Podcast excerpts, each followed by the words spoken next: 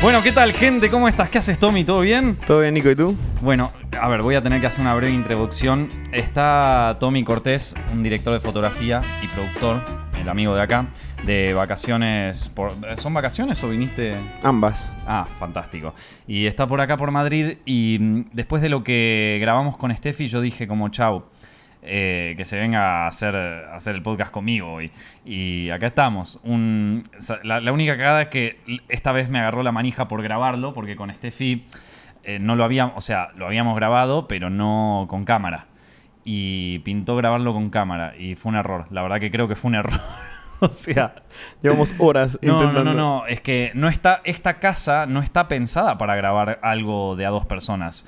Y mm, otra cosa es que me, dio mucha nostalgia de mi viejo estudio, porque allá ya estaba todo armado. O sea, era como lo habíamos, a ver, a ver, habremos estado tipo ocho horas eh, un día en el estudio poniendo este setup, este setup, a ver si funciona. Y para grabar videos, ¿cómo estamos? Y para grabar directos, bueno, una vez que lo tuvimos todo, nunca más tuvimos que mover un micrófono. O sea, estaba todo perfecto, todo acá el quilombo de la vida, porque yo normalmente me, me siento a grabar y ya está. Pero bueno, eh, es lo que es, amigo, es lo que es. Con la precariedad y todo, la idea es grabarlo. Época dorada, sin duda. Época dorada. Venimos eh, de. a- anoche pegamos una fiesta. que eh, hace tiempo no salía así tan fuerte, loco. No me, no me respondieron las piernas. Eh, ¿vos, vos sos de salir así fuerte o.? No, no mucho, la verdad, pero bueno, estoy en Madrid, estoy con Nico. No, sabes que Madrid tiene una cosa de estas que te absorbe un poco. No sé si te. No sé si lo sentiste. ¿No en qué sentido? En el sentido de que la joda acá es, es muy. Muy poderosa. O sea, es como muy. Digo, a mí no me gustaba tanto. No solía salir tanto de joda en Buenos Aires. Y acá es como que. Se prende, se prende la joda. Yo creo que también la tanto encierro, muchos años, mucho tiempo, la gente hace que las salidas ahora valgan más la pena, ¿no? ¿Vos te encerraste mucho durante la pandemia? Bueno, mi pandemia estuvo en Panamá y uy, las cosas estuvieron horribles. O sea, demasiado encierro. Por suerte, privilegiado, tuve muy buen lugar para, para estar Sí. durante la pandemia. Estuve viendo fotos. ¿Se puede Sí. contar eso? ¿Se puede contar de la Sí, tramulla que hiciste sí, ahí? Sí, sí, se puede, se puede contar. sí. Bueno, eh, antes quiero ponerte un poco en contexto. Po- ¿Podemos contar un poco de, Claro. de dónde venimos, o sea, de dónde nos conocemos, qué pasó? ¿Eso? ¿Lo querés contar vos o lo cuento yo?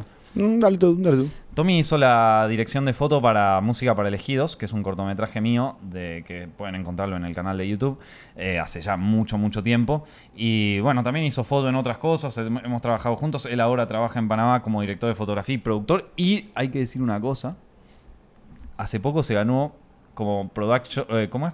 Eh, Manager de producción. manager de producción, te ganaste el Grand Prix de Cannes, boludo. O sea, Bueno, no me lo gané yo, lo ganó la peli y... pero, Pero, bueno, sin, sin manager de producción no hay peli. estoy de acuerdo. Totalmente. Así que ese, ese gran... O sea, y cu- cuando, cuando vos viste la película, que la película, ¿cómo era que se llamaba? Stars at Noon. Stars at Noon, con Margaret Qualley y Margaret Qualley, eh, Joe Alwyn, Nick Romano. un elenco. Sí, sí, sí. ¿Se pueden contar anécdotas? Claro, obvio. bueno, eh, nada. Esa película participó en el Festival de Cannes y ganó el Grand Prix, que es tipo, si no me equivoco, está la Palma de Oro y el premio este del jurado, ¿no? Sí, correcto. ¿Es el premio del jurado? Es como... Sí, creo que es el... No sé si es el premio de jurado. Gran Prix significa gran premio, si no me equivoco. Claro, es el Gran Premio. es el Gran Premio, así, corta. El gran premio, pero no es el gran premio. Después como que... Porque originalmente solo había el Gran Prix y después Ah, como que viene y... Agregaron y- la palma de oro para. Digo, eso lo vi en Sepfield, Para ¿no? en un video de Sepfield, así que... Bueno, che. Esa es mi fuente. Ahora, ahora mismo no me acuerdo. No, pero, pero sí, sí, sí. No, el, el video, por cierto, el, el video del Festival de Cannes de Zepfilms está muy bueno. Tiene. O sea, tiene. Yo nunca sabía, por ejemplo, hasta que nos pusimos a investigar con Mati de esto, que el Festival de Cannes en realidad se hizo como en, como en respuesta al cine eh, fascista de, de Mussolini. Como que ya decían, no, yo ahí no, no quiero entrar, eh, lo vamos a hacer en la Ribera Francesa, en la playita, nuestro cine más experimental y raro, y, y así, así fue como nació. Y de, bueno, después se volvió como medio la norma. Sí, totalmente, totalmente. pero bueno, Bueno, creo que volviendo al contexto, te faltó decir que estudiamos juntos en, Ah, en verdad, Buenos claro. Aires. Estudiamos juntos en Buenos Aires. Claro, nos conocimos ahí, estudiando en la Claro. facultad. Esto, pero eh, no, para que me, es que me colgué con el tema de la peli porque Eh, digo, Cannes es el, el festival. O sea, es el festival de cine por Te puede gustar, no te puede gustar, pero loco, ver tu nombre ahí en los créditos de una peli, en el festival de Cannes, en la sala Lumière, ¿qué onda?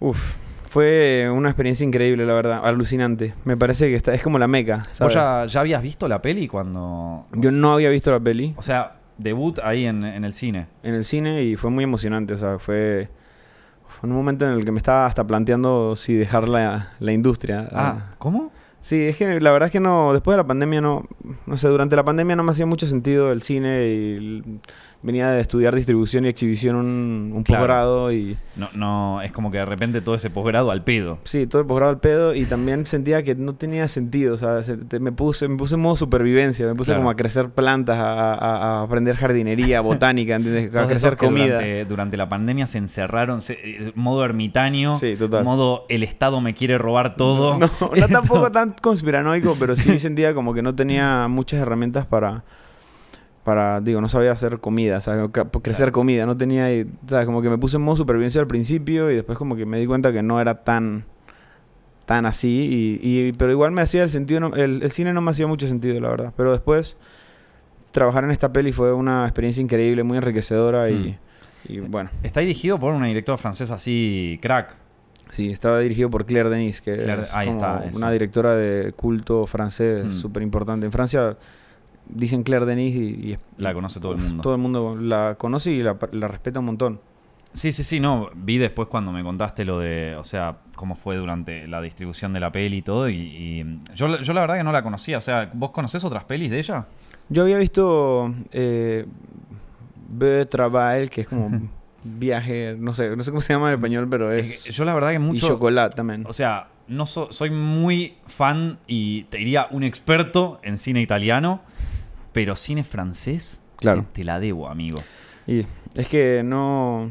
Digo, no nos enseñaron mucho de eso. Bueno, tenés la Nouvelle Vague ahí, ¿viste? O Claro, sea, hasta ahí llegan- hasta ahí nos eh, enseñaron. Jean-Luc Godard, eh, François Truffaut, y después hay otro momento en el cine francés que a mí me gusta, que es el extremismo francés, que es la época de Gaspar Noé, eh, esto, Martyrs, Low Tension, eh, perdón, High Tension, son pelis así muy, muy turbias, eh, pero después es como, bueno, hay un espacio ahí, un espacio, un multiverso del cine francés que no conozco. Bueno, Claire viene haciendo películas hace muchísimos años. Creo que tiene como 12 pelis o Claro. 15, no, no recuerdo bien, pero tiene una filmografía importante. Mm. Y bueno, trabajar con una directora tan experimentada fue una experiencia, uf, una locura, la verdad. Espectacular. Y, y con el mundo celebridades hollywoodenses, porque Margaret Qualley ya tiene como movidas, y después el otro es el novio de Sí, de Taylor Swift. el novio de Taylor. ¿Cómo, cómo fue? ¿Tenés, tenés alguna para contar? ¿Se puede contar algo de eso? Mm, Puedo contar un par de cosas, sí. Eh, bueno, Margaret y Joe, la verdad es que unos genios. O sea, hermoso trabajar con ellos. Muy Mm. humildes, muy, muy humanos. Como que realmente la fama no, no, no los volvió divas. Claro. Margaret. Qualley, para los que no saben, es la, es la actriz que, que interpreta a, a la chica esta que se quiere levantar a Brad Pitt en Once Upon a Time in Hollywood. Eh, es, una, es una crack, a mí me encanta. Lo- y también actúa en Death Note, creo. Sí. Y Made también, la serie Made en Ahí Netflix. está. Sí, tiene un videoclip también donde está ella bailando como en unas escaleras. Sí, un videoclip de Kenzo, famosísimo. No, ella, es una estrella, la verdad es que va, va a llegar muy lejos con su carrera porque Mm. además de que es una persona increíble, tiene muchísimo talento, muchísimo. Y, y bueno, y entonces una copada ella. Increíble. O sea, él- sí, tuvimos una muy buena relación con, con los actores. Los actores no se pusieron en modo diva exigente, así como, por favor, necesito, Ya. no sé, las- una almohada de, de... O sea, he escuchado cosas loquísimas como que un actor en Panamá vino y pidió unas almohadas que estaban rellenas con plumas de un pato de ¿Qué? como de Su- Suiza que solo lo hacía como un viejito, entonces No. tenía que comprar, necesitaba como 12 de esas almohadas No, no. y había que... No, no, no, una locura, la verdad. El horror. No, horrible. El horror. Horrible. Che, ¿y cómo pasás? Porque hay mucha gente que estudia así. ¿Cómo vos pasás de hacer tipo una. O sea, de hacer. eh, de ser estudiante de cine en una universidad a de repente, bueno, me voy a dedicar a la producción y empezar a hacer pelis, así de la nada. O sea, ¿cómo se hace eso? Yo no creo que exista una fórmula realmente, no creo que sea para igual para todo el mundo. Ah, vieron, yo les dije. Yo, yo les dije que era- pasa que la gente no lo cree, loco. ¿no? Es tipo de, No, pero es que es así. Dame el paso a paso, el 1, 2, 3, el eh, como. Pero esto, a ver, que ser. Digo, porque vos arrancaste tu carrera siendo de DF, de director de foto. A mí me gusta mucho, muchas cosas, ¿sabes? Como que tengo muchas pasiones. Pero estudié como, estu- en mi resumen es, estudié dirección de fotografía. Cuando me gradué pasé a estudiar, bueno, a, a ejercer producción de una manera bastante Hmm.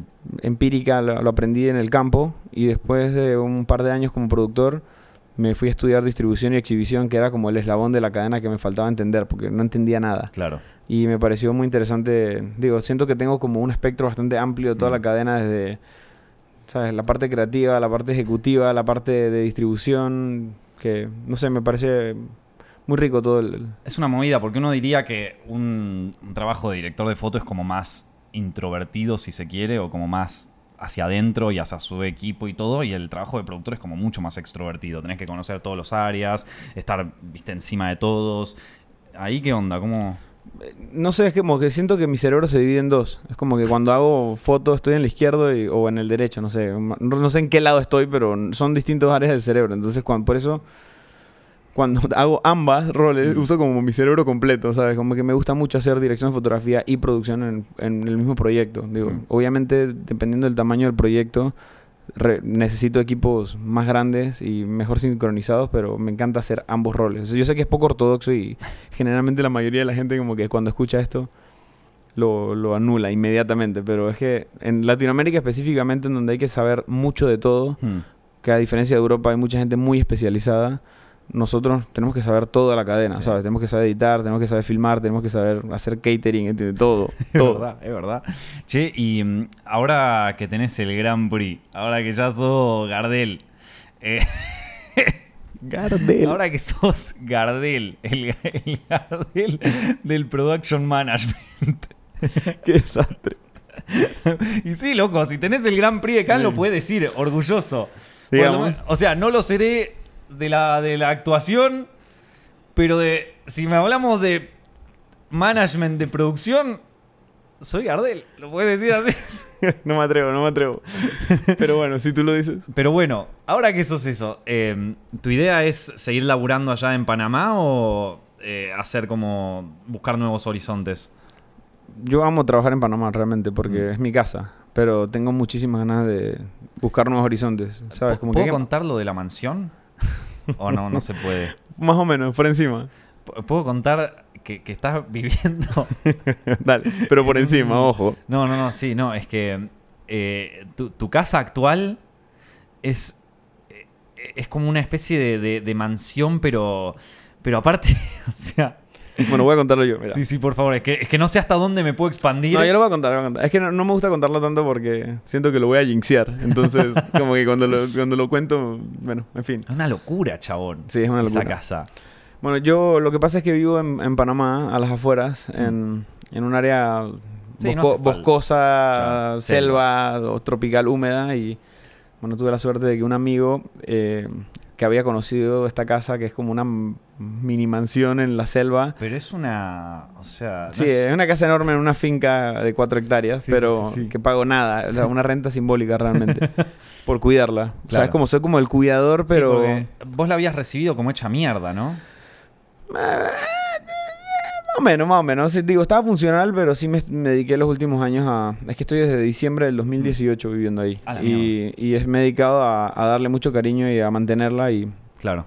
Y la verdad es que es una, es una casa increíble que, que es como un paraíso que Mm. pago... Es que soy como un híbrido entre cuidador No, y, es- y, y, ¿sabes? Como que vivo ahí. Es espectacular, pero es una casa muy grande para una sola persona. Bueno, ¿No te agarra cagazo de golpe? Al principio me dio bastante miedo. Dormir solo en la selva es una experiencia escucha- importante. o sea, escuchás a los bichos, a No, todo. los bichos no, la selva. La selva está viva. Eso no, no es que es un silencio. la- Pero ponele, eh, eh, digo, qué sé yo, no sé, te llena de sapos, de monos. de- hay, mucho, hay muchos animales. Serpientes, alacranes, sapos, monos. ¿No, no se te metió un mono en la, casa, en la casa? No, no. Son No. bastante... No, respetan. Ah, respetan el territorio. Sí, sí. Y así como yo respeto el de ellos también. ¿sabes? ¿Cuál es el de ellos? Son como unos árboles que están a la derecha de, de la, derecha. casa. A la Los árboles de la derecha son territorio los monos. Total, O sea, total. ese lugar no se toca. ¿Alguna vez Total, total. cruzaste el territorio de los monos?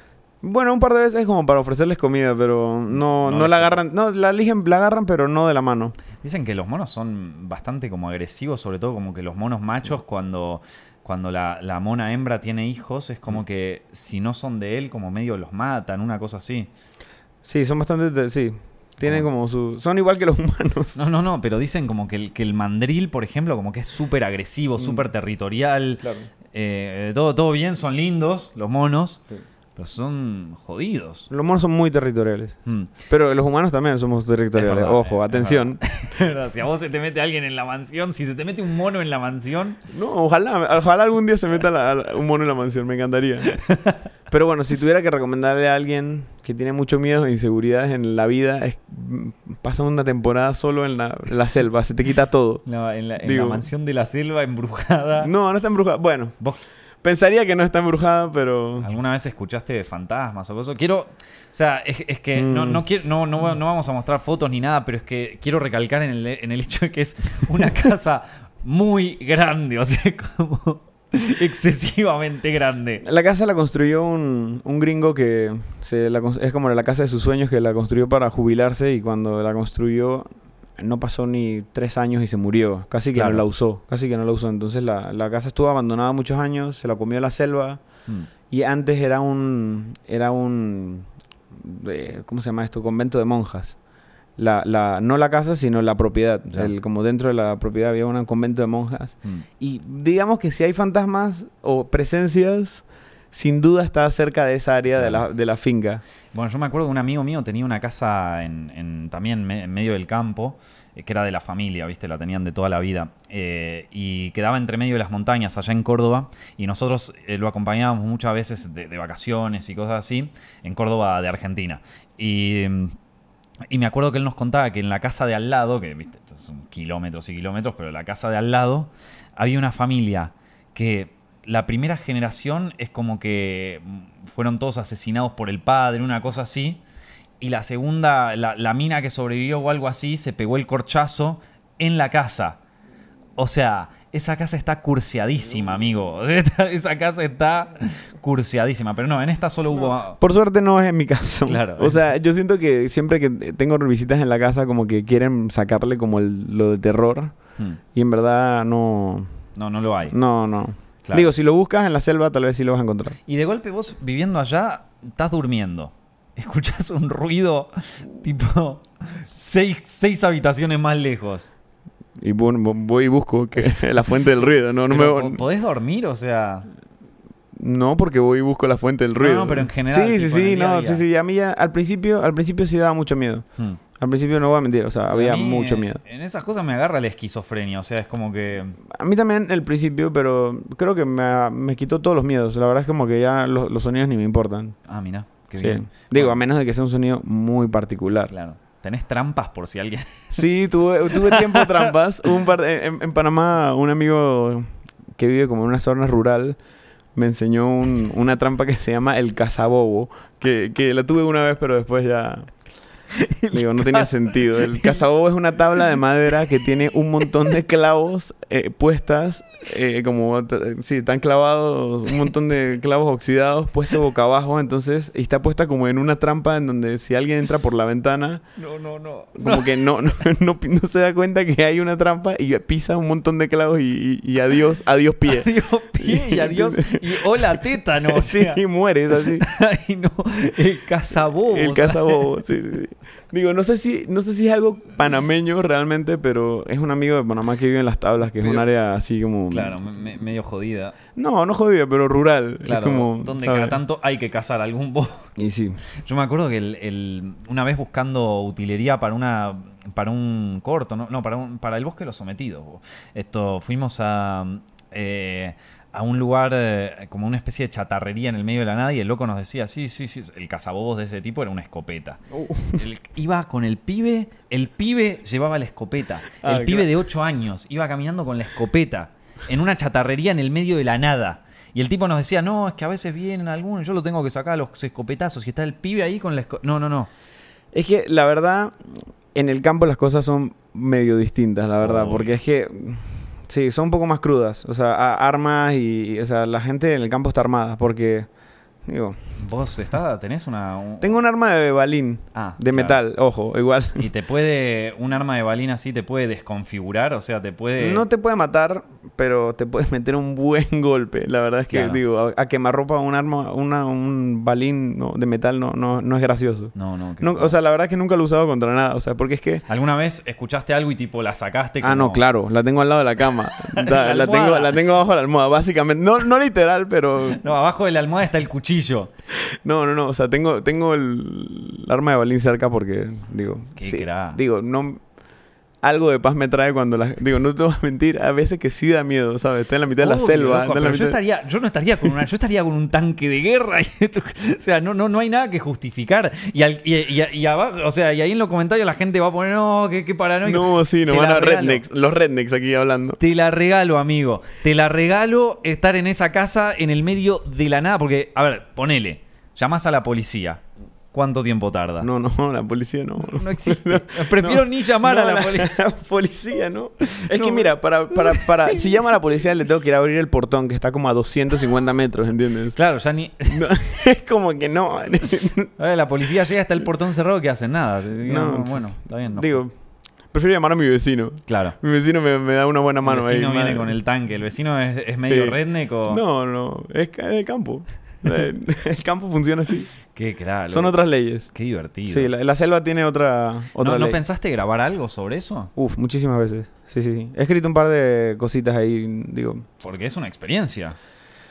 Sí, la casa es una gran locación. Algún día la verán, pero Filmada. Filmada, en, claro. En algo, en alguna peli, en total, alguna cosa así. total. Sí, está muy buena como locación. Digo, es una...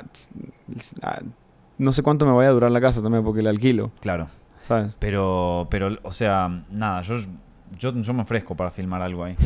Cualquier cosa. Pronto vendrá. No. Vendrá, vendrá. Pasa que allá en, en Panamá hay mucha humedad, ¿no? Como para grabar y todo. Bueno, digo, sí hay humedad, pero la gente graba. Es como que, uy, es que en Panamá hay demasiada humedad como para vivir. Es como para. ¿Cuántos hay la gente vive, la gente vive con la humedad, Vos ¿sabes, estuviste no? en Buenos Aires. ¿Cuánto, Sí. cuán- ¿Cuál es la diferencia de humedad entre Muy. Buenos Aires y. Muy distinto. O sea, 100% distinto. O sea, Sí, pero en nivel de que hay mucha más o. hay muchísima más. Y la humedad está, es como viva. Como que la, la selva te saca, o sea, al, al menos en mi casa, por ejemplo, cuando pongo una toalla mojada afuera, le crece moho. A, la, a, la- a las 8 horas tiene un- una capa de moho encima de la toalla mojada. Respira vapor. Sí, sí, sí, no. está- es una humedad que está muy viva. Claro. O sea, es distinta a la humedad de la ciudad porque Hmm. Es- está mojado y... pero el otro es como que viene con vida la humedad. Y como que en Buenos aire. Aires ya hay bastante humedad. Hmm. O sea, ya- Sí, pero no, pan- O sea, por ejemplo, para que no, sea, donde noto mucho la diferencia es como en las cámaras antiguas. Mm. El material de archivo, los rollos. O sea, en Panamá tú encuentras un rollo, un material de archivo, una cámara y que estuvo abandonada en un, en un armario sí. Años y está vi o sea, tiene un ecosistema dentro del lente, ¿entiendes? Y en, y en Buenos Aires nunca me pasó, ni en Chile, ni en Claro. otras, Madrid menos, No, olvídate. encontrar como un equipo, que alguien diga, ay, me encontré la cámara de mi abuela y, y la saca y no tiene un ecosistema, o sea, no es una selva, ¿entiendes? Claro. O sea, lo- hay cámaras que, que en Buenos Aires gente saca de un closet, de un armario y están perfectos. Porque me olvidé de decir que vos también tenés un pasado ahí con el tema de rollos, cámaras, eh, sobre todo casi te diría restauración de, de rollos y de cámaras viejas y de... Bueno, un pasado no necesariamente un pasado, de un presente, un futuro. Ah, mirá, ¿vas, Eh. vas a volver? claro, Eh, obvio. eh, no, les cuento. Cuando La estábamos en- primicia, la primicia. La primicia. Cuando estábamos en la facultad, Tommy, que tenía su casa allá cerca de donde yo tenía el estudio, eh, mucho más adelante obviamente, eh, te- se había armado como un sistema de tubos que le ocupaba toda la casa básicamente, que yo una vez me invitaste y yo digo, ¿y esto? O sea... Re loco el pibe. No, no, no, digo, parecía un laboratorio, viste, en plan, eh, o sea, una locura que aparte iba desde la sala a la cocina, iba bocoso, estaba el gato ahí que aparecía de repente, saludaba, y, y era como un procesador de rollos de fílmico. Bueno, es que yo tenía una en Buenos Aires para pagar un poco mi universidad, mis gastos de estudiante. Tenía, se me ocurrió hacer esta marca de rollos de 35 milímetros que se llamaba Alfred, Ujú. En donde simplemente adaptaba película de cine y la, sí, la empacaba en, para película, o sea, era como una adaptación para fotografía Claro. analógica, Mm. o sea, foto fija. Y bueno, lo que, lo que Nico está mencionando es que yo en mi, tenía un apartamento que era, nada, dos ambientes. No, bueno, tenía una habitación y una sala. Eh, mirá el pibe, el production manager Eh. pasó, pasó de la dos ambientes a la mansión en la selva. Bueno, y- Ah. y, y, y paradójicamente la mansión en la selva sale la mitad. que lo que pagaba en Buenos Bueno, Aires. Lo que pasa es que también el alquiler en Sí. Buenos Aires está Uh, picante. carísimo. Está picante. Bueno, la cosa es que en la, yo, como no tenía mucha infraestructura estudiantil, Sí.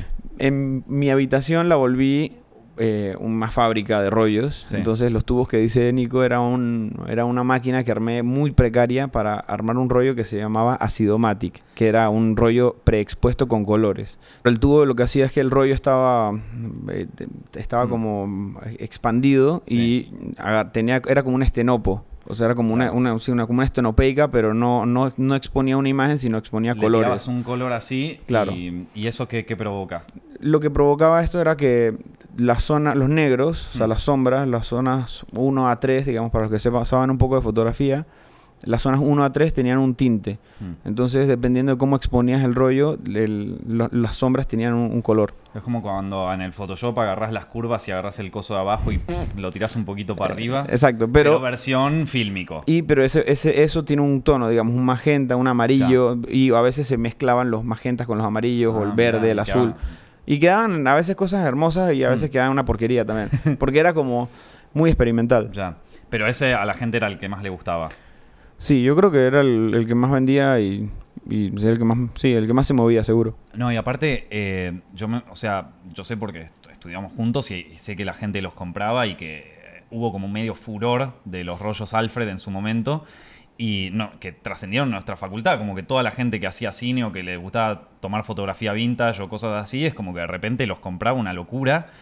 Incluso 10 años después, la gente sigue pidiendo, che, ¿cuándo sacan? O sea, Sí, fue muy loco venir este viaje ahora por Europa porque me encontré que, bueno, ya, ya lo venía escuchando hace rato, pero ahora fue como la confirmación Claro. del universo que realmente el, el proyecto debería volver porque hay demasiada, o sea, hay demasiado amor y recuerdo, o sea, todo el mundo, todo el tiempo me, me, me topo gente en la calle que recordaba con mucho cariño el, el proyecto y, y en verdad es que a mí me hace mucha falta. Es que también la foto analógica tiene esto de que es una foto, o sea, es completamente distinto a sacar con digital porque es la foto queda y queda, te hace como tener una conciencia mucho más fuerte de lo que estás sacando, porque aparte los rollos cuestan un huevo, pero además tiene esto de que el hecho de la revelas, la sacas, la tenés impresa, la pones en algún lugar de golpe, esa foto que sacaste tiene un valor mucho más fuerte que quizás sacar las fotos con el teléfono o las, o, o las fotos con, incluso con una cámara digital muy buena, por el hecho de que siento como que le diste una... eh, como una impronta mucho más, un valor, le, diste, aunque la foto haya salido una mierda, es como que para uno, para uno mismo, tiene un valor mucho mayor y creo que, bueno, parte de eso es también la emulsión, ¿no? El rollo que vos usaste para, para poder eh, exponerla. Yo vi mucha gente que está, o sea, como que en su momento sacaban con esa foto, decían con qué rollo lo sacaron y todo, y, y, y sí, para- o sea, para muchos habrá quedado como muy marcado. Yo pienso que, a diferencia de cuando el analógico era el- el- la única opción, Hmm.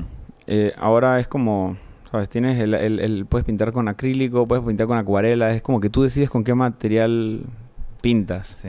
Y es lo mismo en fotografía, ¿sabes? Como Mm. que hay muchas opciones para de cámaras digitales y de formatos analógicos para, Claro. para, para elegir y eso es súper rico también, ¿sabes? Como que, no sé, el rollo tiene obviamente esto de que no necesitas estar, como es como casi como histérico o, o la sociedad hoy en día, como que tenemos que tomar fotos de todo, registrar todo, Mm. tomar mil fotos y elegir una y es como que el, el analógico te, te obliga a pensar un poco lo que estás tomando y Mm. cuándo lo estás tomando, ¿sabes? Como que tal vez tienes una o dos fotos para tomar del momento Claro. no un celular que te toma mil. Ojo, yo también amo el celular, lo, lo, lo uso, pero es que son para cosas distintas, ¿sabes? Exacto. Sí, sí, no. eh, A mí lo que me pasa cuando estoy con el teléfono, que quizás no te pasa con, con una cámara, es que con el teléfono al tenerlo tan disponible y tan rápido, eh, hay veces donde yo siento que estoy filmando algo. Voy a dar un ejemplo muy estúpido, ¿no? Pero esto me pasó una vez. Que mm, la primera vez que yo vine acá a Madrid fui al Reina Sofía. Y mm, en el Reina Sofía había, había unas pinturas de Dalí que le podía sacar foto y yo le quería sacar una foto a, a una para mostrársela a Monty, vos lo conoces a Monty, que, que le encantan todas esas cosas. así. Monty. Ahí está, el- Eh. la voz de Hollywood al desnudo. Eh, y mm, eh, nada, le quería mandar una de las fotos de Dalí, que bueno, había, había una parte donde sí podía sacar foto, porque el Guernica de, Pi- de Picasso acá no, no le puede sacar foto, pero, pero había algunos que sí. Y, y claro, mientras estaba sacando la foto con el teléfono, es como, decía, para, esto, eh, hay algo que me está como tapando la experiencia, que es esto, está bien. Y entonces, nada, a partir de ahí fue, fue, como una ridiculez, pero a partir de ahí empecé a pensar, bueno, cada vez que vos vas a un recital, sacás el teléfono, te pones a grabar y qué sé yo, ¿estás viviendo la experiencia o estás siendo como cortado un poco por eso? Y, y hasta qué punto es como porque es, o sea, dentro del mundo cine, ¿no? Cuando nos fuimos a Cannes a grabar esto, no estábamos viviendo la experiencia en Cannes, estábamos grabando este video y estábamos concentrados en eso y estábamos como en plan, este es nuestro objetivo. No pudimos disfrutar en plan la playita, o sea, el sol, el toda la cosa, porque... La playita. Claro, estábamos en esa, estábamos en plan, vamos a grabar esto, ¿viste? Total. Y, y quizás, si esto de las invitaciones y los tickets y todo lo hacíamos sin grabarlo, nos cagamos de risa, que una experiencia, pero en ese momento también, además de estar pensando en cómo grabar, estábamos pensando en puta, que esto tiene que quedar un video. Eh, y entonces no lo estás viviendo al mil por ciento, lo estás recreando, se puede generar una anécdota y qué sé yo, pero en el fondo tenés un objetivo principal que es conseguir el video. Lo loco de eso es que después, eso que produces para recordar, o la memoria o el material sí. que sale de ahí, es lo que lidera el recuerdo de ahí en adelante. Entonces, es como que es, muy loco como tal vez no lo estás viviendo en el momento, pero después es la única manera de revivirlo. Eso es lo loco. Y, y la, la locura real es como nosotros lo entendemos desde un punto de vista profesional, o sea, desde el punto de vista del trabajo, no nos queda otra ahí, o sea, hay que hacerlo. Pero cuando todo el universo está en eso, o sea, todo el mundo, vos vas a un recital, la fiesta que fuimos anoche, todo el mundo, sal, sale Bizarrap y todo el mundo con el teléfono arriba y digo, lo, ¿qué está pasando? O sea, ¿lo estás viviendo eso? Digo, es que... ¿Y, y eh, eh, sí, tengo una obsesión con re registrar. ¿Cuánto, o sea, cuánto entra eso dentro de un esquema profesional, vamos a decirle, o de alguna cosa? Porque claro, eso después tiene, tiene un objetivo, que es distribuirlo a través de redes sociales, que lo vean tus amigos, y como es alguien famoso, entonces voy a tener más likes, o sea, está bien. Capaz que la, la economía de esto no es que te van a pagar por haber filmado el recital este, pero te va a dar la dopamina de que te van a dar los likes y todo, que al final es como otro tipo de, otro tipo de economía, otro tipo de de adicción, si, no, no de adicción, pero algo que te genera placer en algún punto. Eh, o sea, yo la verdad es que digo, no, no, no soy ese tipo de personas como que dicen, no, en los tiempos de antes. No, no, no, no, no, mucho no, mejores. No, no, no, no, no, lo estoy diciendo así. O sea, no, no, yo sé que no, pero es como que. Yo vivo grabando, o sea, es como. Es, es que, algo claro. que, se, que, que se me ocurrió mientras pasaba. Sí, sí, claro. Es que tenemos este. O sea, no sé, es como una adicción, obsesión a, a registrar todo, guardar todo, compartir todo. ¿Sabes? Como que ya, ya, está, ya estamos muy metidos en esa y, y, y creo que cada día es más. Es como, Sí. no, no es que estamos bajándole un poco, estamos aumentando el registro de todo. Y eso va, digo, las cámaras de seguridad, por ejemplo. Hay cámaras de seguridad en todos lados. Hmm. Los audios, o sea, el celular está grabando tu todos los audios que hablas, todo lo que estamos grabando ahora, el- el- está Google ahí registrando, tomando notas sobre nos gustos, nuestros gustos, las cosas que queremos hacer, ¿sabes? las cosas que hablamos, a- a- todo está registrado. Sí. Y, cada día más. Entonces es como que no- es- y nos gusta, ojo, no es que estamos en contra de eso, estamos adictos No, a no, eso. a mí no me gusta, o sea, real.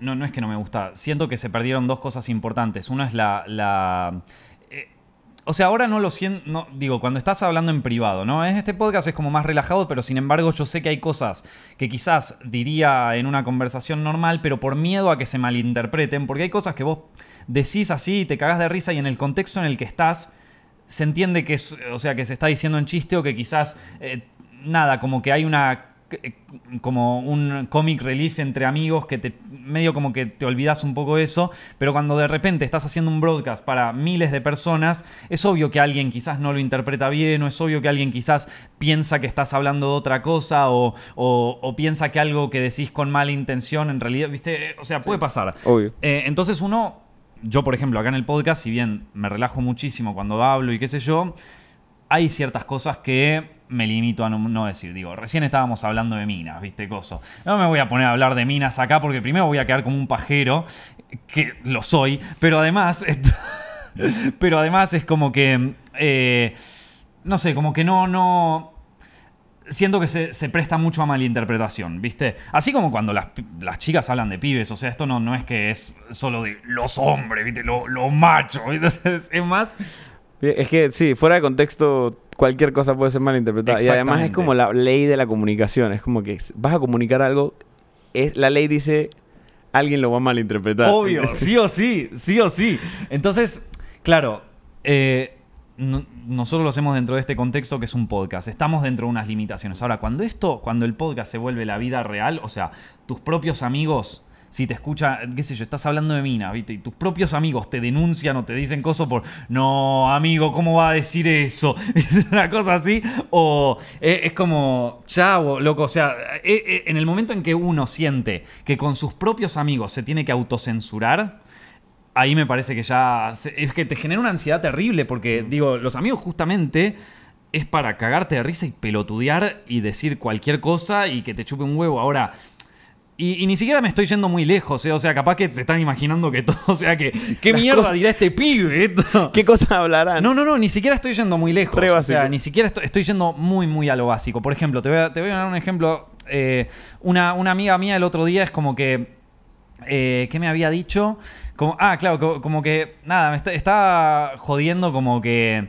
eh, eh, es, es actriz ella, ¿viste? Y me dice como. eh, puta, que estaba con un productor y qué sé yo, y yo lo quería seducir. Y, y el tipo al final resulta que era gay. ¿Y dónde están todos los productores, estos pajeros, qué cosa? Y yo me estaba cagando de risa, pero era obvio que lo decía en joda y que nos estábamos cagando de risa. Y yo le digo, boludo, están todos canceladísimos, tipo, olvídate. Y era como empezábamos a joder con eso obvio, en el, contexto de eso nos cagábamos de risa y qué sé yo, y es una mina y, está todo bien, y eh, con toda la conciencia de todo el quilombo que fue y todo eso, pues, estás ahí, te cagas de risa. Ahora, que esa, que esa chica de repente no, sienta, se sienta como que no puede hacer ese tipo de chistes conmigo, porque le puedo decir, no, boluda. Mira lo que estás diciendo, ¿te parece a vos? O sea, ¿qué clase de amigos sos, ah, loco? O sea, dejala que, que, que se caen de risa, ¿viste? No sé, no sé qué ves vos ahí. Yo pienso que sí vivimos en un momento complicado con, con las cosas que se dicen y se hacen y se piensan. Es como que el cine... Se, se nota en el cine, en, Mm. en las cosas que se están haciendo en el cine. Es como que el, el tipo de cine que se está haciendo no ya... Y, y en verdad me parece hasta bien. Que, porque hay cosas que hubo, o sea, en los 80, en los 90, en los 70, en los Mm. 60, se hacían... Había en cada escena en la mega misógina y, y, y- y- y, ¿sabes? Hay como... Hay cosas en la historia del cine que son como... Y las tratas de hacer ahora o piensas en una en un equivalente hoy en día y, y es claramente que la, la sociedad está como woke, ¿entiendes? Está como mucho más consciente de las cosas que se dicen a tal punto que se, ya no se está haciendo, no se está haciendo nada. Es como que las cosas...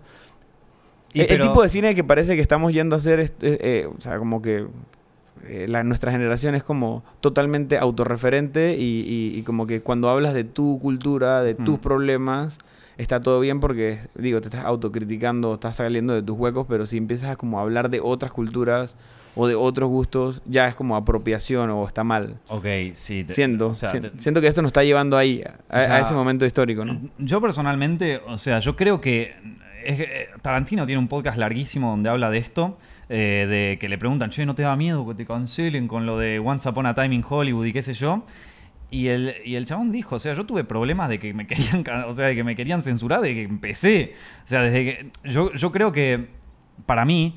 eh, eh, toda esta, como esta polarización que hay entre eh, lo- los rojos y los azules, lo, lo- lo este y el otro, y, y cómo cada uno genera como una destrucción masiva del otro, eh, deviene en una especie de puritanismo que vos me vas a decir, bueno, sí, la, la progresía que arruinó todo, pero en realidad es un poco de los dos. O sea, por ejemplo, hoy me, me- me había saltado en las noticias esto de, de la peli de Boss, ¿viste? La peli de Boss Lightyear, que parece que la censuraron en un par de países porque tenía un, un momento, el momento gay, ¿viste? Pixar gay, la agenda gay escondida. Yo digo como, a la mierda. Porque ha- hay veces donde, donde pasa para el otro lado, donde dice como, hay un beso heterosexual, no, re machista, ¿viste? Y vos decís, dale, loco, dejate de joder. Pero después, para el otro lado, te vas como, no, no, no, hay un momento gay, tipo. Y yo ya me estaba imaginando a vos garchándose a Woody, tipo, en modo hardcore, así, coso. Tipo, y digo, a ver la escena, o sea, yo digo, y, y aparte, vos mismo me dijiste que vos es gay de repente. O sea, imagínate hasta dónde se. se quiero aclarar que ninguno de los dos vio la peli. O sea, pero imagínate hasta dónde se Sí, tergiversó. como, Nico, viste que vos es gay. Claro, así, o sea. Es como ni leí nada, como Twitter, Twitter es como vos, a ver por qué es tendencia vos. Ah, gay, ya está, no, importa. Ah, se garchó. No se metan con los niños, Claro, sí. sí, sí, sí. Es tipo, nos, quiere- nos quieren mostrar una escena de sexo. O sea, ¿qué es lo siguiente? Vos haciendo el amor a Woody en una escena para niños. ¿Qué, qué? ¿Alguien está pensando en los niños? Esto, esto es un horror. Esto no se se puede hacer, esto es una. Esto es, es la atrofiedad. Bueno, yo digo, vamos a ver la escena, la escena de voz gay. Qui- Quiero, ahora quiero ver un buen anal con Woody. O sea, que se estén haciendo mierda entre los dos. Y, y voy, veo la escena. Y es literal, una mujer que entra a una casa, saluda a su hija y se ve que tiene una pareja mujer. Y ni siquiera, ni siquiera se besan, se miran. Y se da a entender que se van a besar, pero corta justo a, a vos ahí entre medio. Es como yo digo, y todo este quilombo por esta escena. Es como, Y bueno, bueno. y ahí tenés la gente que dice, no, bueno, porque te lo, te lo quieren, te, te lo quieren empujar así. Dale, loco. Era un Dejate de joder. Es como, es como, o sea, por eso me pasa que cuando de repente vos tenés una escena de un pibe, que qué sé yo, que aparece y te, y te vienen y te dicen, no, la masculinidad tóxica. Dale, amiga, es un pibe, boludo. Es un pibe que se quiere garchar a la mina en la... No es ninguna masculinidad tóxica, todo el mundo quiere garchar.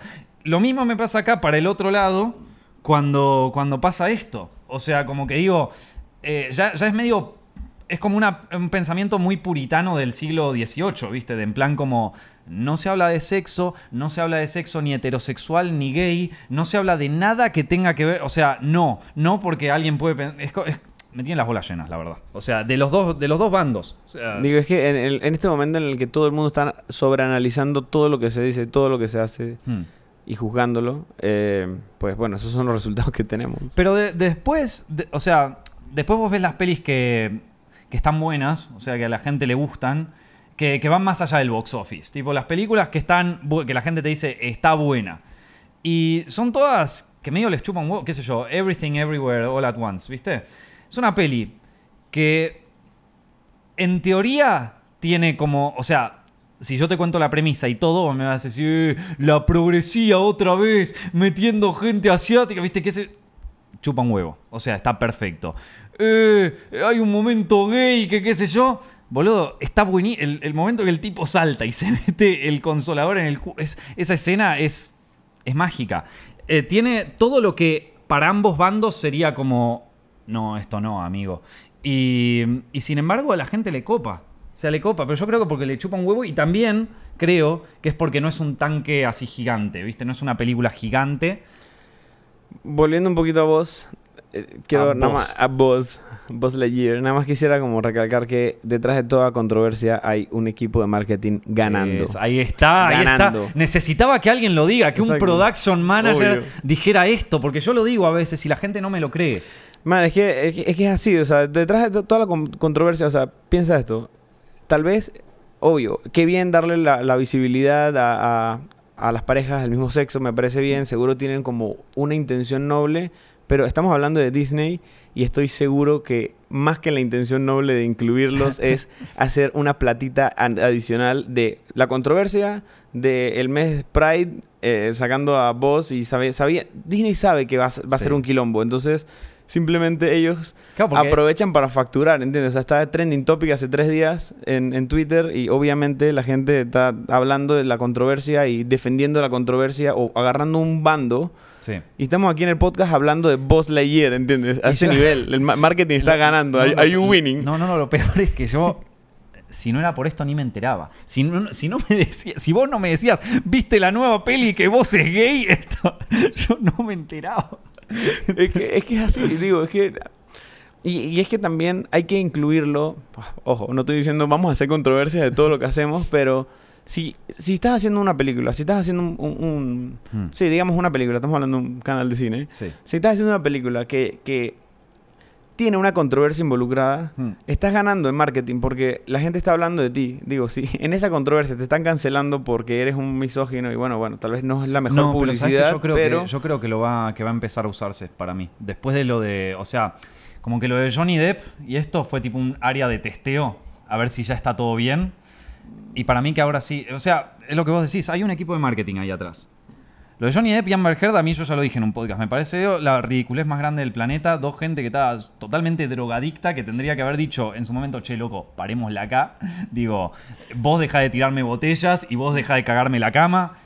Y dejémoslo acá porque estamos los dos muy pasados, terminó en el reality de juicio más visto y con más rating de todo el mundo. Entonces yo creo que ahí hay alguien que está pensando. Bueno, es que para, para, para saber si es una movida de marketing, nada más hace falta cuestionarse quién se está beneficiando de esto. No, no, no, o sea, no digo que esto haya sido inventado, no digo que haya alguien ahí con los hilos, que esté Elon Musk y Bill Gates ahí. Es que hablando de, de Johnny Depp, digo, Johnny Depp vende un perfume, a mí me salió todo o sea, nunca me había salido una publicidad de este perfume y de la nada, el mes y medio, dos meses, seis años que estuvo andando este, este, este juicio, fue una pesadilla. todos los días tenía publicidad del fucking perfume, ¿entiendes? Entonces es como que...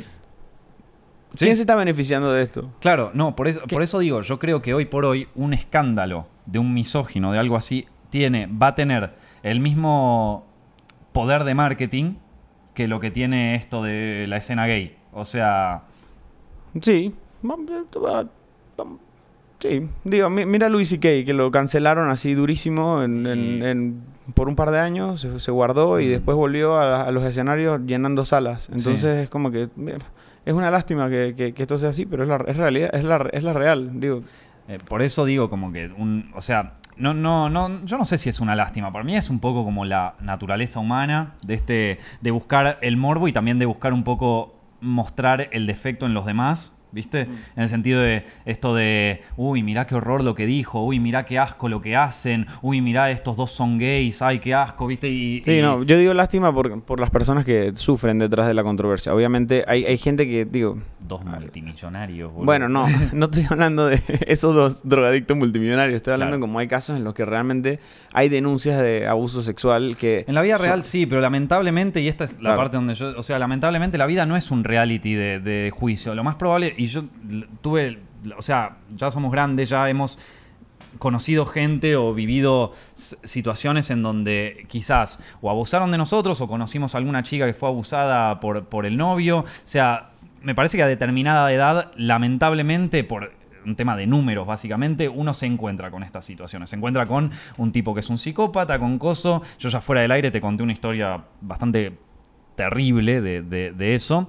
Eh, y mm, sí, lamentablemente, o sea, y, la cagada de la vida real es que a diferencia, bueno, la cagada en realidad es también lo lindo, ¿no? Pero, pero la vida real no es tan binaria y tan como tajante como lo quieren hacer pensar en Twitter. No es tipo eh, escena de beso gay, nunca más consumo coso, o eh, Louis Gay le mostró la pija a una mina, nunca más en... O sea, la, la realidad es que hay veces donde es muy difícil salir de una relación así tóxica. La realidad es que muchas veces, hay veces donde se genera un clima en donde, qué sé yo, salir a revolear la pija, está todo bien, ¿viste? Y que, o sea, y que quizás digo, yo a mí me, parece un asco, ¿eh? Pero, pero qué sé yo, viste, de golpe salís por... O sea, hay lugares donde está todo bien.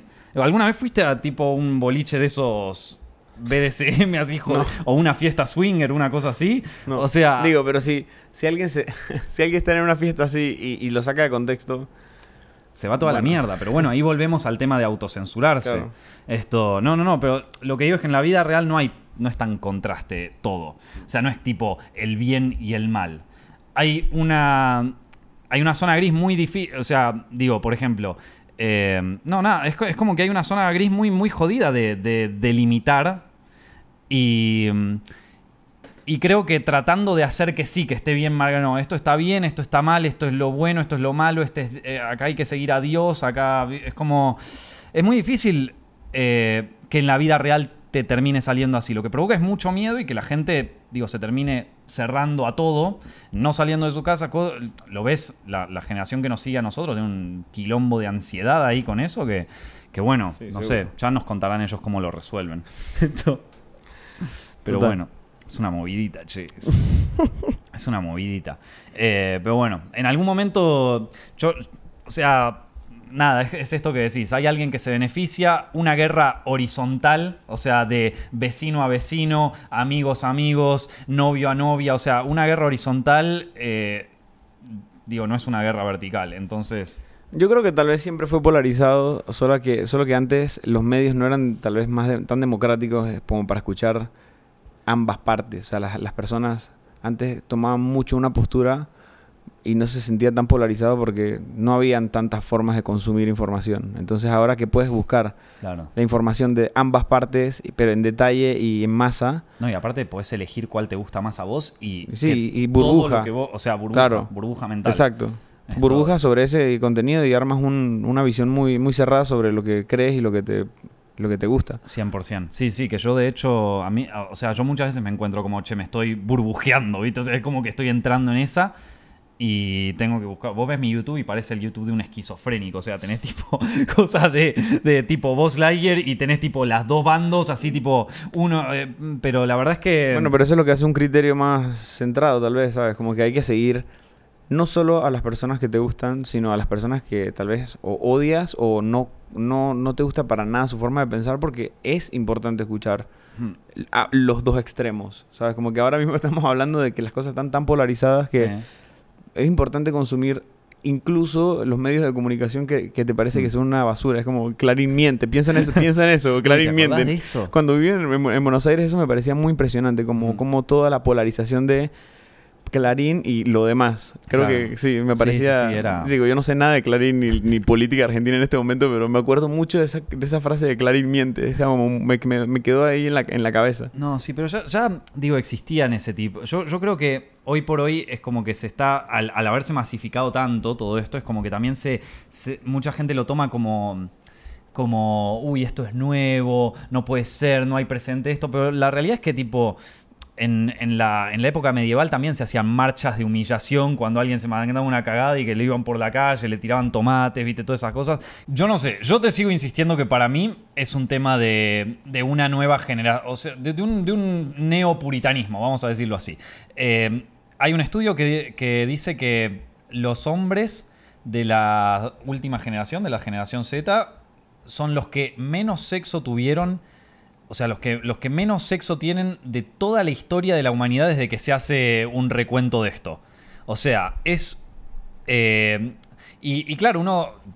O sea, lo automático que se te podría ocurrir, bueno, eh, a ver, son todos vírgenes, bien. ¿Por qué podría ser? Bueno, en una época era porque, viste, uno se tenía que guardar hasta el casamiento y qué sé yo. Pero hoy, ¿qué pibe cree en Dios, viste? O sea, esto, entonces como, no, evidentemente hay algo más. Y hay, para mí, si bien se abrió muchísimo el espectro en cuanto a aceptación de otras sexualidades, a un montón de cosas que yo personalmente estoy súper contento que ocurra eso, ¿viste?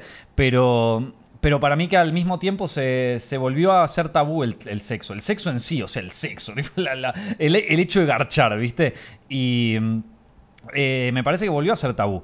Que, pero creo que es una, son olas generacionales, ¿viste? En los, lo que fue la revolución sexual de los 60 vino también con eh, todo esto de los derechos civiles, todo el, o sea, es como que vino con un montón de cosas y la llaman por algo la, era de Acuario. Que si no me equivoco, viene dentro de poco una nueva era de Acuario. ¿Puede ser algún astrólogo ahí que me tire la data?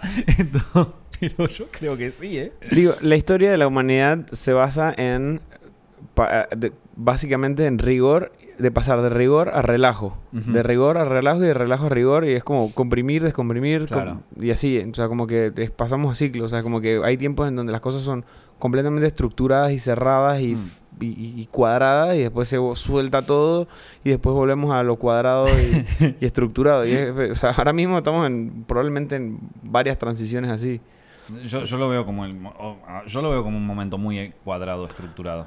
Yo pienso que es- viene, viene como con todos los, ¿sabes? Como con todas las dictaduras que se están formando, como, Hmm. la, con- como el, el, co- el COVID, como Sí. que generó esta dictadura mm, Uya, sanitaria, uya, uya, militar. uya, no, no, Uy, no, este es peor. Este. ¿Hacia dónde vamos? Yo pensé que esto me iban a cancelar por todo lo anterior. No, chicos, viene peor, viene peor. Yo, yo opino exactamente igual que vos, ¿eh? O sea, Digo, es, que, es que están volviendo las dictaduras, las cosas como el fascismo y eso. Y después de eso vamos a pasar un periodo en donde va a volver de vuelta todo a ser más, más suelto. Mm. Y, y comentando con respecto al último tema que, que pusiste, como de la generación que menos sexo tiene, yo recuerdo en el 2018 fui a, a Japón y, y un amigo japonés me estaba contando cómo eh, realmente hay como una fobia, eh, tanto de los hombres hacia las mujeres y las mujeres hacia los hombres, como social, como de que hay mucho miedo. Como Se tienen a- miedo entre ellos.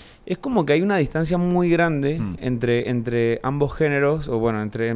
sí. Sí. Y, y hay como miedo a, a como a que se malinterpreten las cosas, entonces me- para evitar problemas, tanto de hombres hacia mujeres como mujeres hacia hombres, es mejor ni siquiera interactuar. Claro. Entonces eso ha llevado también a no tener hijos. O sea, es como que tú vas a Japón y son todos viejos. No. Entonces hay muy pocos jóvenes. Y, es- y eso es como... Creo que se... O sea, yo siempre siento que Japón está como 20 años en el futuro. Sí. Entonces es como que siento que eso es lo que viene ahora para nosotros. Y sí. Eh, o sea, bueno, tocará vivirlo un tiempo. Yo creo que nosotros zafamos. Bueno, no tuvimos. es como que fuimos la última generación que vivió eh, la, vamos a decirlo así, como la. eh, la no masificación de redes, la no esto de buchonear al vecino, es como que todo lo vivimos con más tranquilidad. Ahora, digo, yo hasta los 18, 19 no, no tenía redes sociales. Esto, estos pibes nacieron con eso, nacieron con un teléfono en la mano, tienen nene, quédate callado y le tiran el teléfono. ¿Vos cuando vos, vos estás pensando en ser padre en algún momento? Bueno, me gustan mucho los gatos.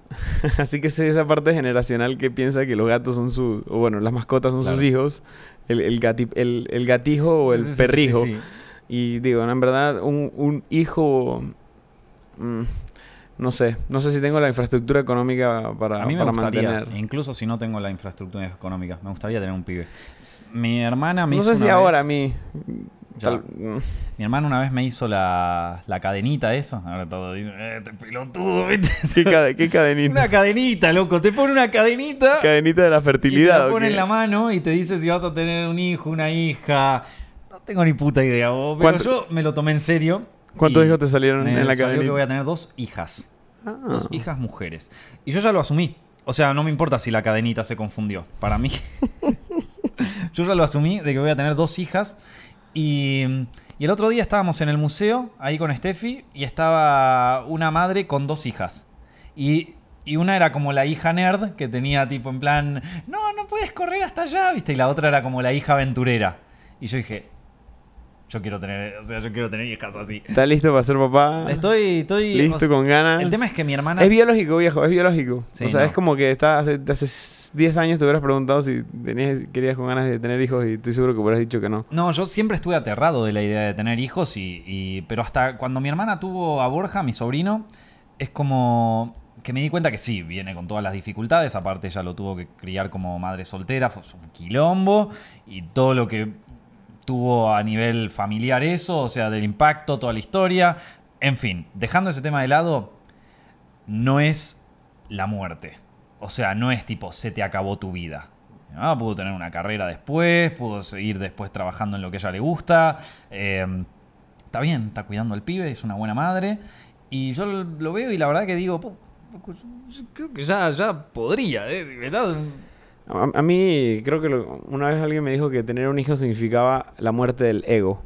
Y, y eso creo que me, me llama la atención. Como que tus hijos, pas- tú pasas a ser, la tu, tu vida pasa a ser la vida de tus hijos. Re podría ser, re podría ser y, lo tomo. Sí. No me vendría mal que se muere el ego un rato. Mm. ¿Sabes Un qué? rato no, se muere para, Para siempre. siempre, bueno, hasta que, hasta que tu hijo cumple 18, tus hijas cumplen 18 años. Igual, ¿sabes qué bueno eso? Que te empiece a chupar un huevo todo por el bienestar de tu hijo. Nico está en modo extremo porque la casa está hecha un desastre Ah, sí, por no, mi me- Me agarró una culpa. ansiedad con Entonces está esto. extremo así. Me agarró una ansiedad. Esto, pero debe, debe ser un poco relajante el hecho de que, bueno, mi hijo es todo y de golpe viene, qué sé yo, un cliente, ¿viste? O viene alguien y te dice, eh, que no me trajiste esto a tiempo, acá, ¿viste? Qué sé yo. Y vos, tipo, ¿sabes qué? Me chupa un huevo. No necesitas tener hijos para tener esa actitud, está claro, ¿no? ¿Sabes qué? ¿Sabes qué, maestro? El pibe. El pibe. Muestra una foto del pibe. Y lo que a mí, me- y lo que a mí me digas, no me interesa, el Bueno, pibe. las pibas, porque va a tener dos. Voy a tener dos, dos hijas. No sé qué voy a hacer cuando sean adolescentes. Me van a, me van a odiar. Me van a odiar. Odiar. No sé qué carajo voy a hacer con dos hijas adolescentes que se quieren ir de joda y aparece un pajero como yo y mirá, papá, mi nuevo novio y yo. Oh. Y, y es tipo un chabón igual a mí, viste. O, o, bueno, si es igual a mí es como que digo, se va, se va de acá. No. Se va, este imbécil se va de acá, sacalo de esta casa. O, o que te toque un pibe y hola, así, ¿todo bien? Va a tocar ambas. ¿Vos te No van a tener solo una, una- un novio, van a tener, o bueno, novia No, no, no. Y cuando venga el, cuando venga el novio y las trate mal, o novia. y venga, bueno, novia, está bien. Pelota, este está peor que vos. esto. bueno, que viene la novia y viene mi, mi hija llorando y yo le pregunto, ¿qué te pasó? No, nada, que hoy tuvimos una discusión con mi novia y, y nos. eh, y, y medio que nada, como que me hizo, me, me hizo llorar y qué sé yo. Yo voy a la casa de la novia y me cancelan ese día. Ese día me cancelan.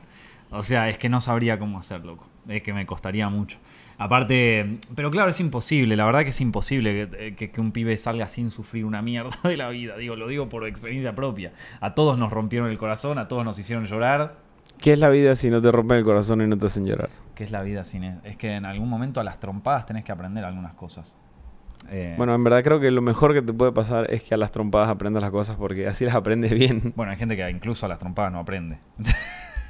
Muy Que- cierto. Que, no, y después hay gente, esta es la peor de todas, que la vida le, le arroja una trompada y por alguna razón, suerte, magia de la vida la esquiva y no aprendió una mierda. y dice como... Bueno, hay mucha gente hablando de tener hijos que decide tener un hijo para madurar. Es como que, ay, lo necesito para, para volverme más serio en la Claro. vida. Y es como lo peor que le puede hacer pasar a un, a a un ser humano es que tu padre o tu madre diga, bueno, te, te quise tener para, para madurar. No, no, como, peor, no. la- la- peor los, que, los que están casados y quieren salvar su matrimonio. Bueno, tengamos un pibe. O sea, ¿qué peor idea existe en el mundo que, uy, bueno, ya el matrimonio se va a la mierda? Tengo una idea. Ojo con escupir hacia arriba que cuando tengamos matrimonios No, no, no, tal y cual. queramos salvarlo. Es que yo creo que me. O sea, a mí no me da miedo tener un pibe, tener una hija. Efectivamente, me da más miedo la persona con la que la tenga. O sea, me. me- siento que yo solo, como padre soltero, podría recuidar a una hija. O sea, eh, y como que. O a, o a un hijo, ¿no? Poner que la cadenita se equivoca. no, como que ya me siento totalmente capacitado. Sé cocinar, sé limpiar la casa, sé todo perfecto, ¿viste? O sea, como que. ¿Sabes cambiar pañales? Sé cambiar pañales, sí, lo, lo he hecho. Muy Sé- bien, sé- bien. sé cambiar listo, pañales chica, bien, chica, por favor, escríbanle. Está Eh, buscando, está buscando No, no, no, madre pero para sus hijas. estoy buscando una incubadora de... Viste que hay un re... Cancelado nuevamente. Hay, una, no, hay una re polémica de eso por... vi- Viste las parejas, qué sé yo, la- o las parejas que no pueden concebir, o las, pare- o las parejas gays y qué sé yo, que alquilan vientres y como que hay una re polémica ahí. Está, yo- ¿En, en España o dónde? en España y en el mundo. O sea, hay una polémica de esto de que alguien, alguien que esté más en el tema lo puede explicar mejor que yo, porque yo te voy a tirar cualquiera en este momento. Lo leyó en un headline de Twitter, así como pasando el thread. Lo vi, lo vi ahí en un gel, qué sé yo, amigo, pero bueno. No. Nada, no, no, no, parece que con eso de la del alquiler de vientres, de tener como un- un- una persona ahí, una incubadora de bebés para tener a tu bebé, que aparte vos puedes, o sea, tengo entendido que hasta puedes elegir quién es la madre en el sentido de como qué rasgos genéticos va a tener tu hijo. Es re picante la cosa, o sea, es... Y bueno, hay gente que está a favor, que quiere tener los pibes así, y hay gente que está en contra, que le parece una cosa súper turbia. Así que, Si no se daña a nadie, ¿cuál es el problema? bueno, a ver, parir no es la cosa, no es la experiencia más... Bueno, pero te están pagando para parir. está bien, Ojo, pero... te pero- están alquilando el vientre. Yo digo, no sé cuál será el, el problema, pero... Y- Digo, ya- Bueno, Estás usando un... La sociedad está hecha... está destruida. O sea, esto no me parece para nada como cerca a la-. O sea, hay tantas cosas peores. No sé, ojo. Me van a matar, ya estoy cancelado. sí, sí. Cancelado once again. No, no, no, es verdad, tenés razón. Y aparte, también, digo, después viene el siguiente nivel. Pero esto ya es tipo ciencia ficción, que es cuando podamos generar a los bebés eh, genéticamente. Viste que ya hay todo un tema de que eh, con, con, eh, con la, o sea, con el tema de, de- de que ya el aborto es legal en casi todo, en casi todo el mundo. No en Latinoamérica. No, ya lo sé, pero bueno. eh, no, no, no, no voy a entrar en esa discusión porque no es, no es el- cancelado de nuevo. no es el tema este particular, sino que lo otro, el tema de que a raíz de eso es como que ya casi no existe la enfermedad del síndrome de Down. O, eh, porque es una cosa que se puede diagnosticar de cuando el feto está ahí, entonces vos decís, ¿sabe qué? No. Eh, que yo lo digo de una manera totalmente superficial y asquerosa, pero es así. Y, es, es lo que está pasando. Entonces, el siguiente nivel es, cuando vos puedas generar a tu hijo a nivel genético. O sea, que vos con CRISPR y toda esa cosa rara puedas crear a tu hijo genéticamente. ¿Qué otras cosas van a desaparecer de la genética humana? Ojo, ojo, tema, precaución, futuras cancelaciones, cancelaciones que todavía no hay, las invento. Digo, eh, en verdad la humanidad lleva modificando genéticamente organismos desde que existe. O sea, las plantas, o sea, Mm. todo el mundo dice, uy, no, qué, qué horrible comer comida genéticamente modificada. Digo, hay niveles que están mal, pero la humanidad siempre ha modificado genéticamente sus alimentos. O sea, Mm. piensa, o sea, has visto, no sé si alguna vez has visto una foto de una banana Sí. de hace millones de años, está llena Una de foto semillas. no, porque no existía la bueno, cámara, pero digo, Pero todavía sí. existe en la genética y digo, puedes ver... Se ve sobre Como- todo en pinturas clásicas, viste Claro. que de golpe tenés la sandía ahí cortada a la mitad y la sandía es tipo una pared gigante verde y después el pedazo Claro. rojo es nada. Claro. Una Digo, porquería. es, es, es, es agarrar la especie, las mejores especies y seguir agarrando, o sea, ¿sabes? Llevarla hasta la perfección, Hmm. La perfección entre comillas, pero Claro. digo, es básicamente el mismo... tema. ¿Cuál es la perfección a nivel genética humana? Bueno, es que es la misma, es el mismo pensamiento del, del nazismo, ¿no? De la raza aria, es como que vamos a, a eliminar todo lo que nos sirve o lo que no nos gusta y vamos turbina, a poner... amigo. Sí, pero es que es, el mismo, es el mismo pensamiento, o sea, Es la un mi- pensamiento horrible. Es, bueno, obvio, obvio que es horrible, pero la humanidad la Claro. sigue teniendo, lo tiene a todas las escalas, lo hace con sus plantas, lo hace con sus bebés. ¿Cómo haces cuando llegue ese momento y vos sos el Jeff Bezos de la modificación genética? ¿Cómo haces para mediáticamente convencer a la sociedad de, che, esto que están pensando ahora que quieren hacer con sus bebés genéticamente modificados está bien? Bueno, un cambio generacional, claramente. Cuando, cuando nosotros seamos los boomers, No, y no- no, vamos a tener que morir para que, para que dejemos de opinar. Yo voy a estar en contra de la, de la creación genética de bebés. Mm. Yo voy a estar en contra. Sí, estoy de acuerdo. Yo voy a tener una, ma- una, una mamá natural. Capaz le alquilo el vientre. Puta madre. Digo, event- va- yo creo que es inevitable. O sea, ojalá lo podamos atrasar lo más posible, pero... Y aparte también se va a ver como un descuido el hecho de quedar embarazada, pero como un descuido de tipo, boludo, lo puedes hacer tipo, así genético, te puede salir perfecto y vos decís quedar embarazada. No, es que lo quería tener de forma natural, hija de puta, ¿viste? O sea, es como que... Digo, yo no creo que ni siquiera el embarazo va a ser necesario, lo va a hacer en una maquinita. La concha ¿Sabes? de la Como una maquinita de café. no, ¿entiendes? no, no, no, no, salgamos de acá, no, Tommy, no. Matrix. Tengo un re miedo, loco, no, no, me No, deja. No, no, estoy, ahora estoy re. Ahora estoy, Está muy ansioso, ahora estoy- ahora estoy en modo, estoy en un multiverso, loco, no, la pasé, te- viste Everything Everywhere, que de golpe está en el multiverso, estoy en un multiverso horrible. No, Phil ya no va a hablar de cine, quiero- va a hablar de quiero- genética. Quiero salir de ahí, boludo, sáquenme de ahí el horror. Un podcast de modificación genética humana. No, no, que me gustaría hablar con un experto de eso, que me Sí. explique mejor, que me, que me asuste más todavía. Mm. Bueno, queridos, espero que la hayan pasado bien. Este podcast fue lo que fue. Eh, Tommy es un amigo mío de toda la vida y, y nada, tenía ganas de grabar algo con vos, loco. ¿Te la pasaste bien? Brutal. Gracias por invitarme, loco. Gracias. Nos vemos, chicos.